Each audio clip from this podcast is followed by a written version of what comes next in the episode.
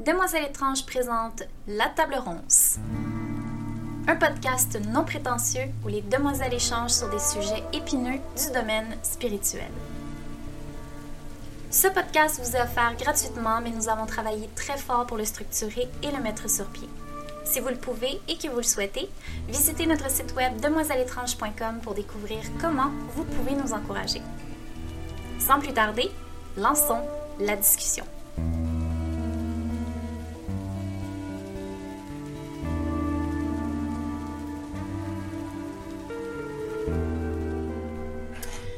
Au podcast numéro 5 de la Table Ronce. Ici Valérie de Demoiselle Étrange et je suis accompagnée de Corinne. Bonjour. Lina. Coucou. Et Maggie. Bonjour. Le sujet du jour est Peut-on ritualiser pour les autres Avec l'arrivée de la nouvelle génération de pratiquants et leur partage fréquent sur les réseaux sociaux, nous remarquons une grande liberté de pratique qui parfois peut aller bien à l'encontre de l'éthique rituelle, des lois du pouvoir et du respect des traditions. Une tendance actuelle est la pratique de rituels pour des clients en échange de paiement et notre public se demande est-ce que c'est une bonne chose? Comme dirait Lina, petit disclaimer, c'est un sujet assez délicat qu'on va aborder aujourd'hui et il y a plusieurs écoles de pensée sur le sujet. Donc, on ne cherche pas à dénigrer les offres des petites entreprises ou pratiquants pleins de bonnes intentions, mais on veut donner notre point de vue sur la question pour expliquer notre refus d'offrir ce genre de service chez Demoiselle Étrange. Comme toujours, la décision d'approuver ou non cette manière de faire revient uniquement à l'acheteur de ce genre de service et on est évidemment consciente que pour certaines personnes, c'est exactement ce qu'elles recherchent. Alors débutons cet épisode et sachez que nous respectons toutes les approches malgré notre désaccord. Donc, tour de table, est-ce que c'est une bonne chose de ritualiser pour les autres? Corinne? Pas du tout. Hein. Lina? Je suis assez partagée sur le, sur le sujet. Maggie? Définitivement non. Et je réponds aussi non, catégorique. Donc, pourquoi exactement ta réponse est non, Corinne? On remet sa vie en quelque sorte entre les mains d'un inconnu, sans rien savoir de ce qu'il va vraiment faire et sans avoir conscience des conséquences. Et en plus et surtout, je trouve que la pratique magique, c'est un apprentissage, hein, une action personnelle avec le concours des énergies, quelle qu'elle soit. Et du coup, c'est la porte ouverte à tout et n'importe quoi et au charlatanisme. Donc, euh, il faut faire quand même une différence avec le commerce que la sorcière a toujours pratiqué en vendant ses propres productions. Mais attention, danger. Lina? Euh, En divination ou même en tarot introspectif, donc c'est vraiment assez différent de la divination, j'aurais aucun complexe à le faire, mais euh, pas à le vendre. Le faire sur don, il n'y a pas de souci, mais le vendre, c'est tout autre chose. Et c'est toujours vers la personne euh, que j'ai en face de moi, mais pas sur euh, avec laquelle j'interagis, mais pas euh, mais pas d'autres personnes. En revanche, quelque chose de type faire un rituel de bannissement ou de protection pour quelqu'un d'autre. Au-delà de la question éthique, il y a aussi l'énergie. C'est ma magie et je suis pas sûre qu'elle marche pour les autres. Alors la faire payer, ben, non quoi. Et toi, Maggie? Je pense qu'on peut ritualiser avec les autres pratiquants. Euh, toutefois, je pense que certaines circonstances d'exception peuvent arriver, mais encore faut-il savoir ce que l'on fait de part et d'autre. J'ai déjà effectué un passage de sauge, par exemple, au-dessus de mon enfant qui faisait un cauchemar, en lui murmurant de s'apaiser avec beaucoup d'amour et de bienveillance. Ou dernièrement, mon partage d'une chandelle de veille en soutien envers une autre personne qui vivait une journée difficile. Euh, mais c'est pas le rituel qui a derrière mon geste et mon intention, et ce ne sont pas des gestes quotidiens non plus que je fais tous les jours. Donc, avec expérience, on peut procéder à certains gestes, je pense, et euh, le chamanisme est aussi un exemple. Mais encore, c'est un sujet très délicat avec les faux chamans et guérisseurs qui pullulent, comme dans tous les domaines dits ésotériques, occultes et spirituels. Et voilà. Euh, pour moi, ça fait aucun sens. Euh, le pouvoir intérieur est à soi et pour soi. Donc, on n'a pas vraiment de pouvoir sur la vie des autres.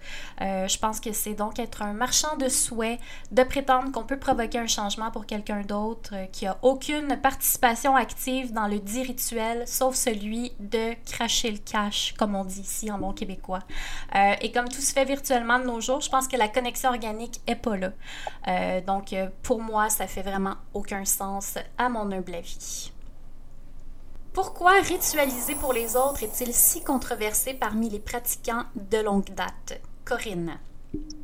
Je pense que ça discrédite en fin de compte les réelles pratiquantes. Déjà que l'on est mal vu, voire ridiculisé, donc ça ne nous fait pas du bien. Puis après, il ne faut pas non plus choisir euh, la, la, facilité. Tout le monde peut effectuer un rituel en respectant les lois du pouvoir, des énergies, etc., selon ses propres croyances. Et cela demande des recherches, des efforts, de l'apprentissage, un investissement personnel. Et avec ces pratiques, on banalise euh, l'acte magique et on oublie sa part d'action à mener pour réaliser euh, dans la matière le dit rituel qu'on veut, qu'on veut faire. Et surtout, comment l'autre peut-il savoir ce que l'on désire vraiment? Personne n'a ce pouvoir. Et toi, Lina? Je rejoins Corinne et j'estime que chacun voit midi à sa porte. Parfois, se doit sortir les doigts, comme on dit, euh, par soi-même sans utiliser les énergies est parfois la meilleure des solutions pour transformer sa vie faire la différence aussi entre ritualiser pour les autres ou pour les autres à leur insu. Deux salles, deux ambiances. Le cas second, c'est de la manipulation et, c'est hors de question. Et pour toi, Maggie? Je pense que derrière cette offre, il y a deux aspects. Euh, il y a le désir de vraiment aider les autres d'une part, et d'autre, ben, c'est l'appât du gain qui les attire euh, dans cette euh, direction.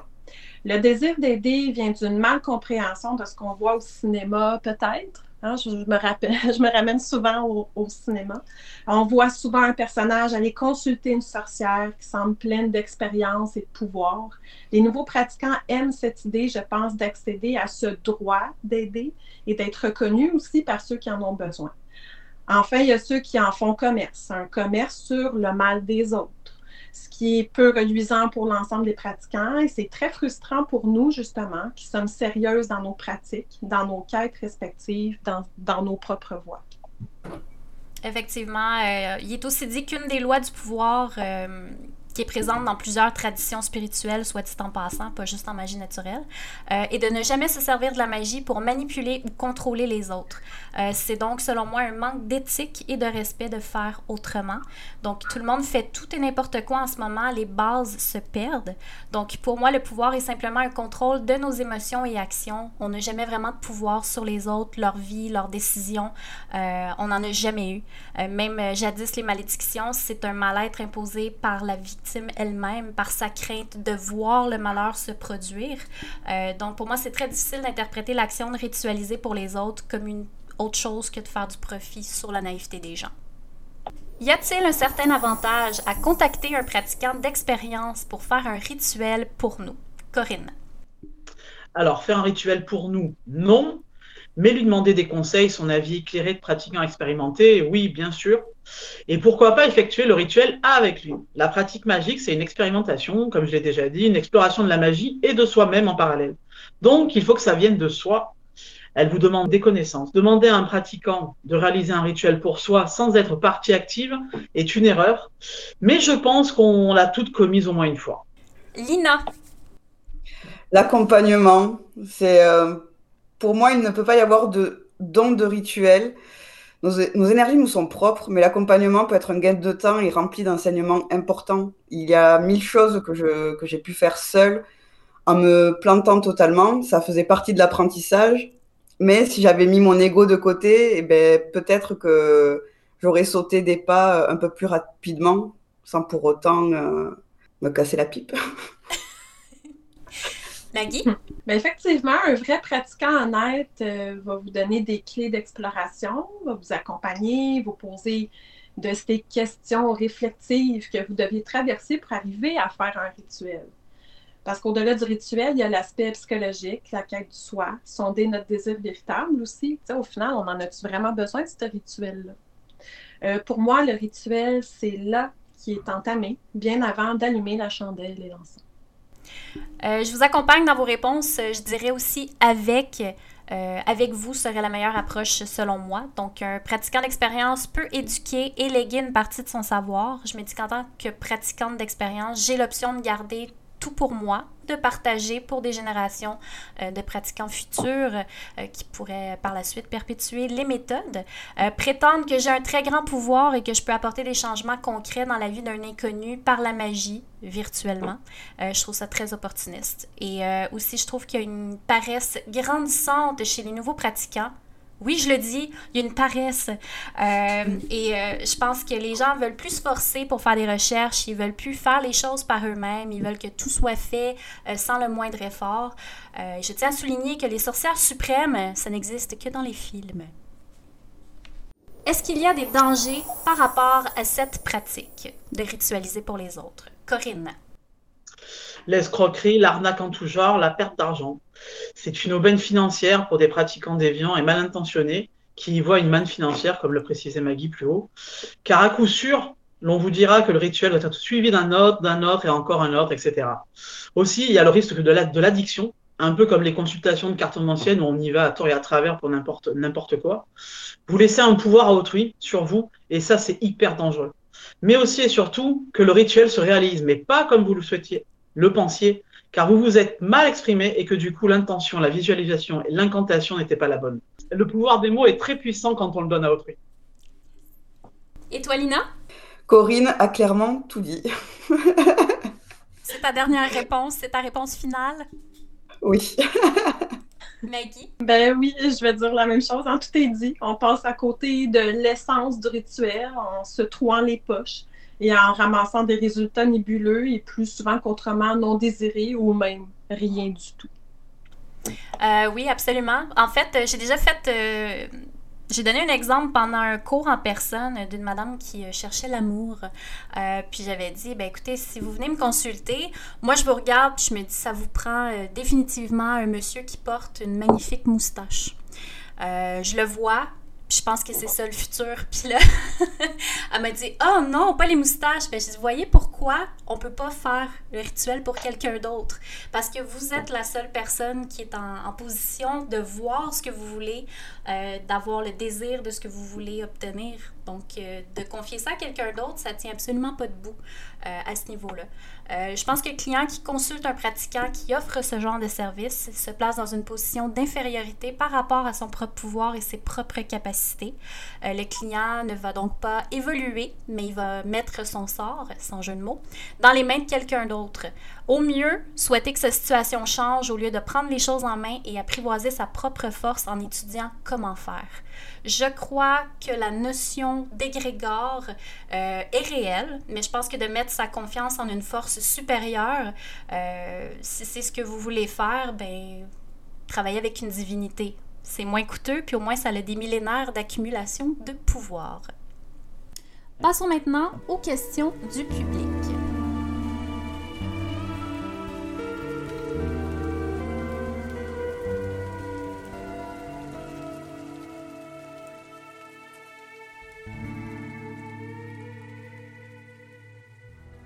Première question, qui reçoit les conséquences d'un rituel? Corinne? Question fort pertinente. Oh. Je dirais la personne qui en a fait la demande. C'est quoi ça?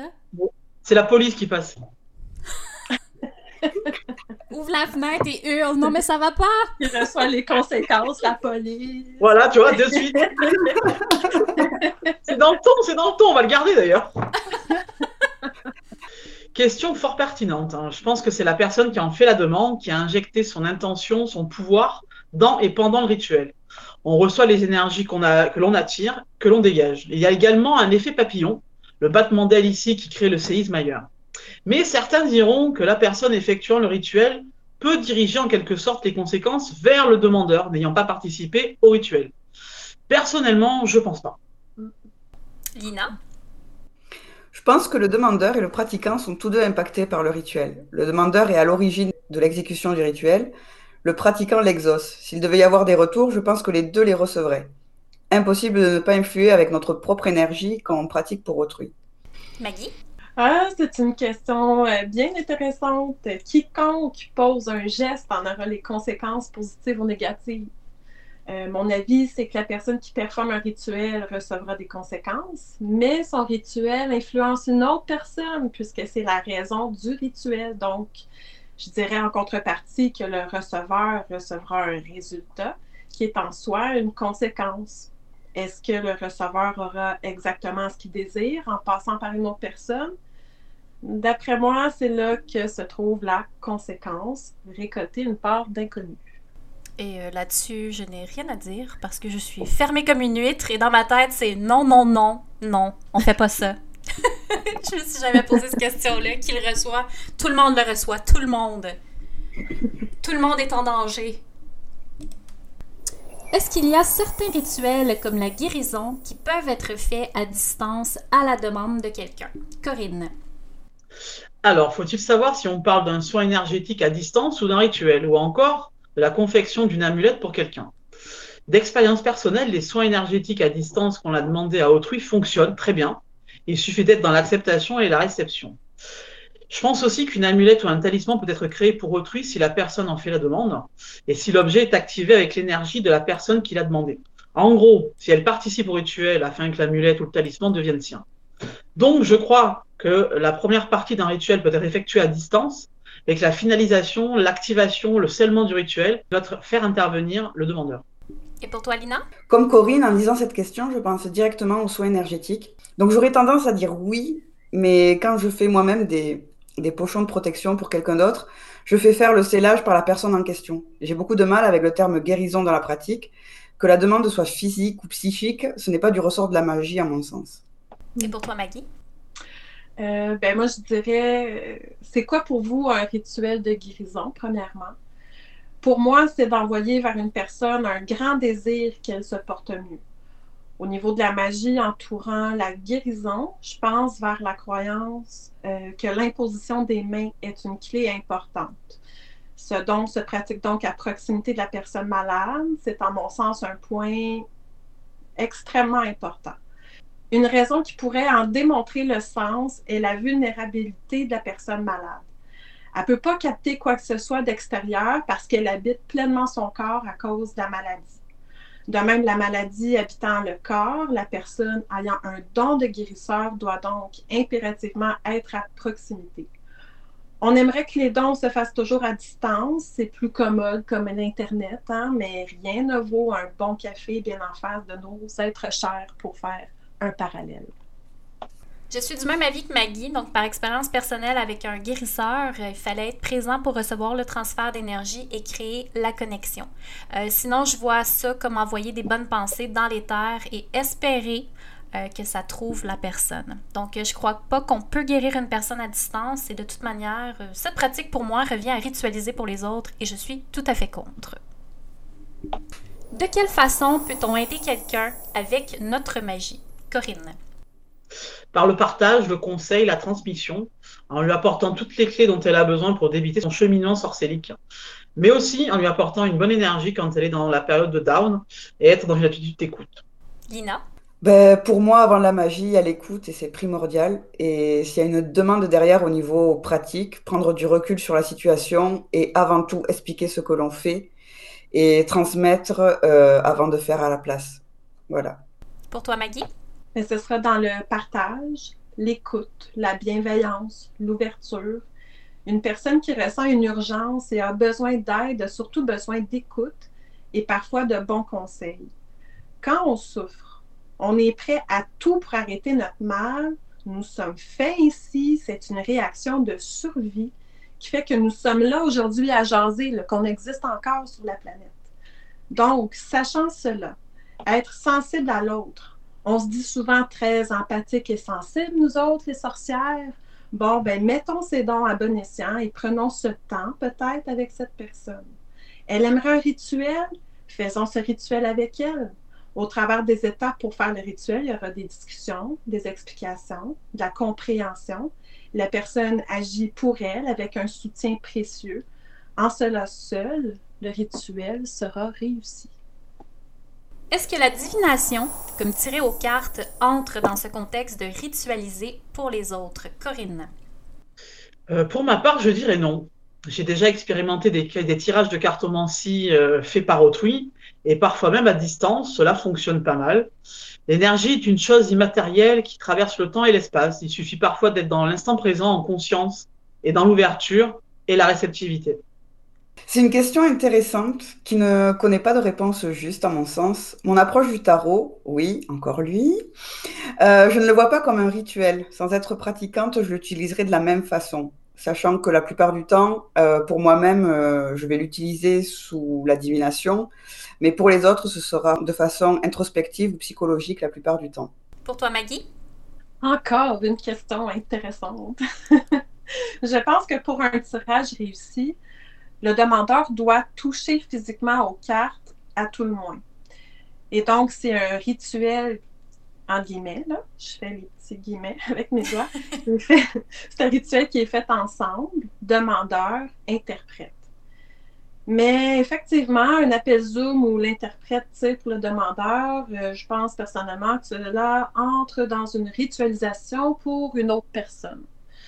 Euh, on ne sait pas ce qu'on tire pour l'autre ou si même le tirage est vraiment destiné au demandeur en quelque part. Il y a comme, euh, je ne sais pas, dans, mon idée, euh, l'énergie, être sûr qu'elle pogne le bon corridor, mettons. Là.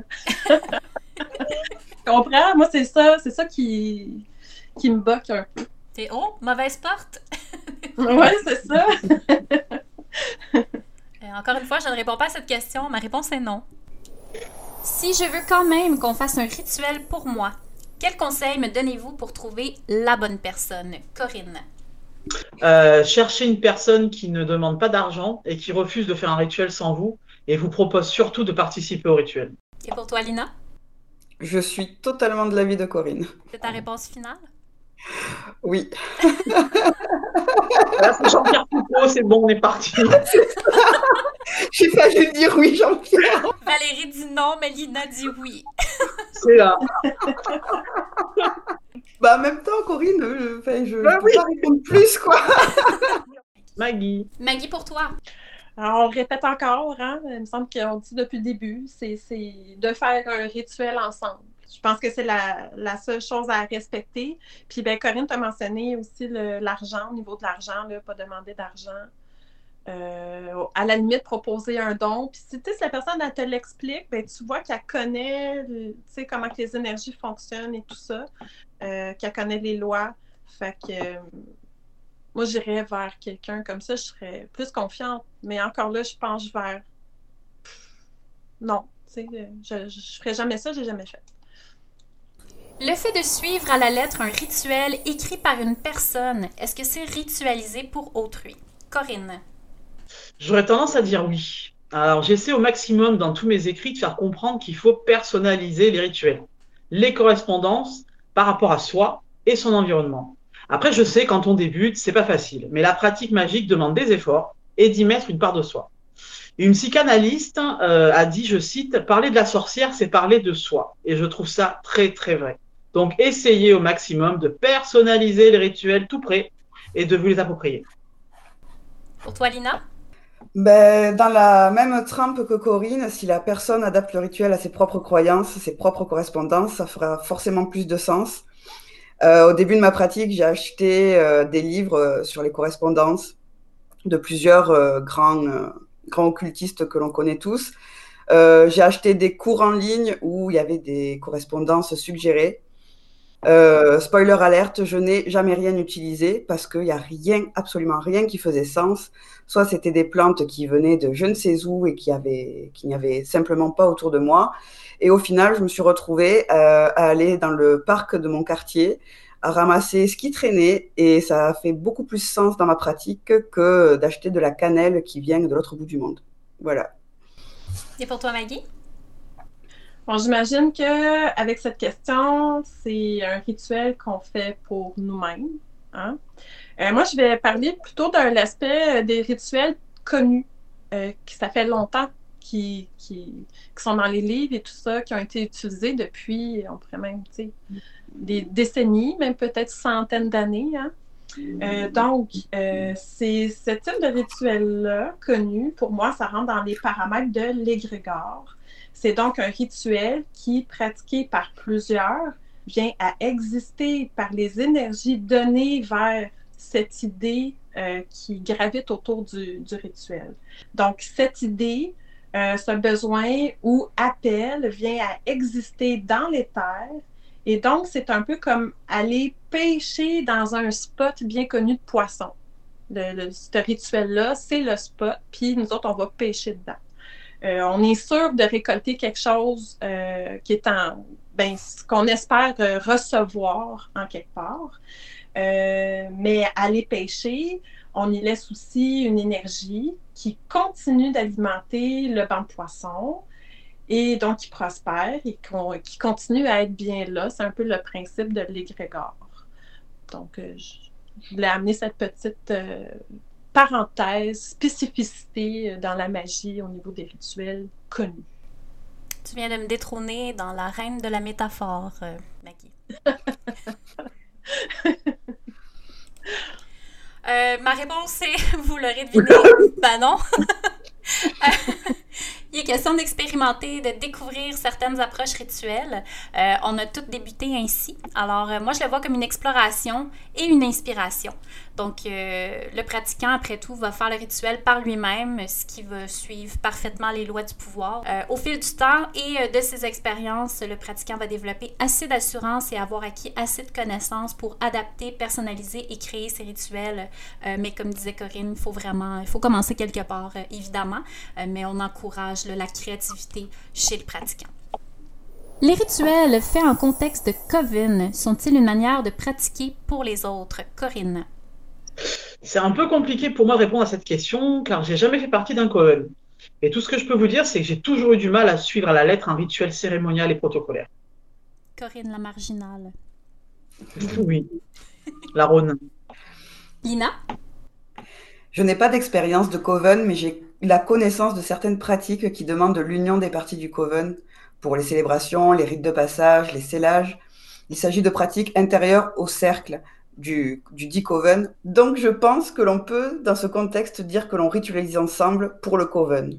Mais c'est pour une égrégore commune, non? Maggie? Euh, ça va un peu dans le sens de ce que tu dis, Lina. Je pense que certains rituels peuvent être faits pour les autres, hein, avec mes guillemets, tels que des rituels de promesse d'allégeance, des rites de passage.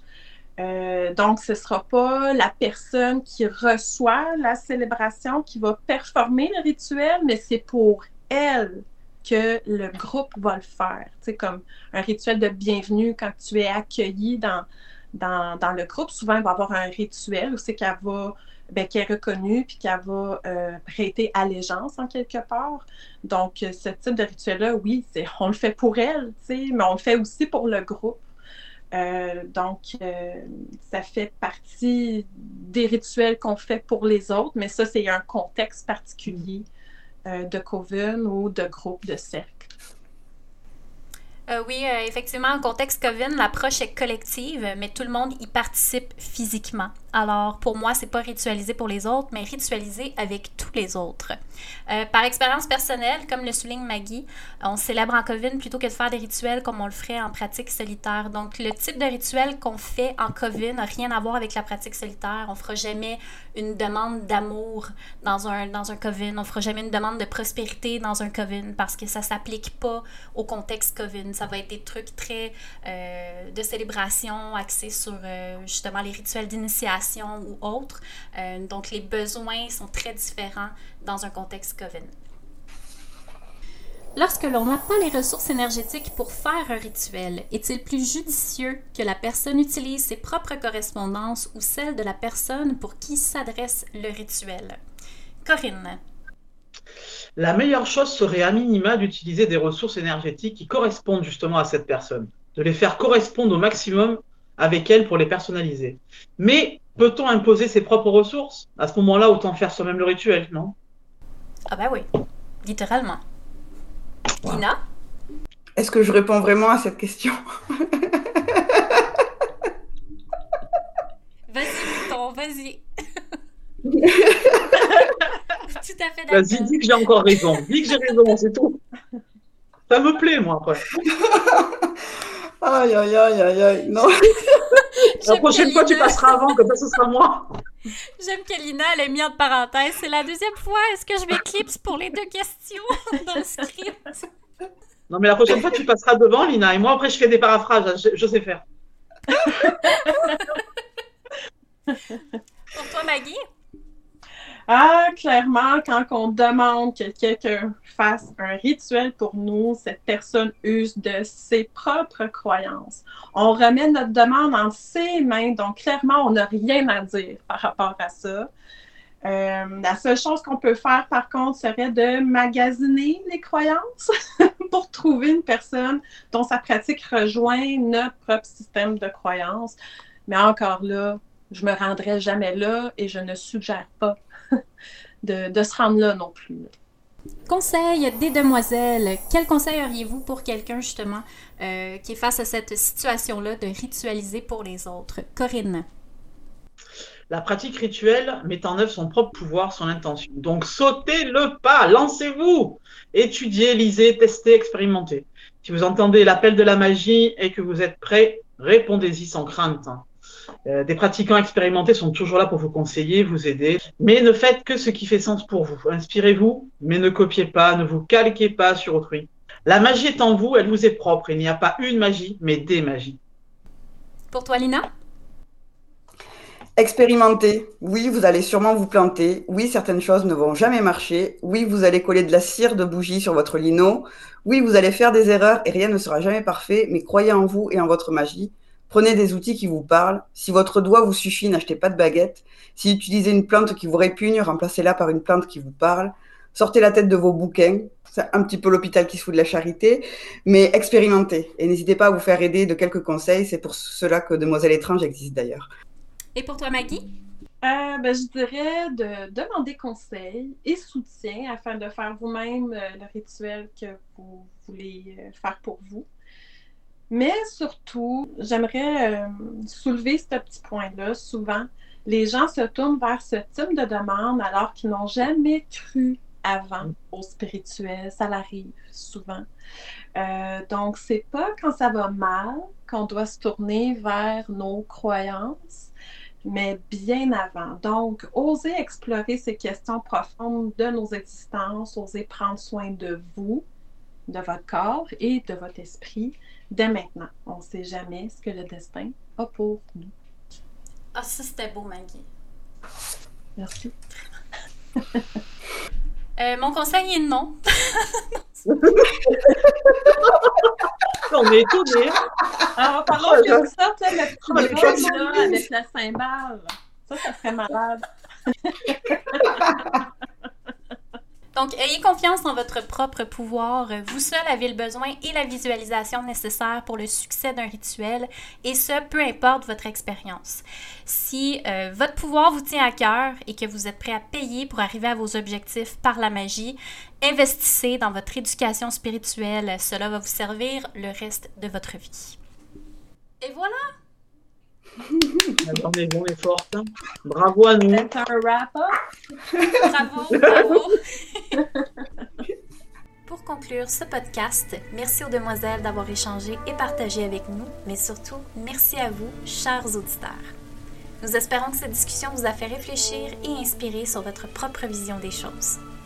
Faites-nous part de vos opinions et commentaires en nous écrivant sur cette plateforme ou via notre site web demoiselleétrange.com, votre référence en magie naturelle depuis 2009.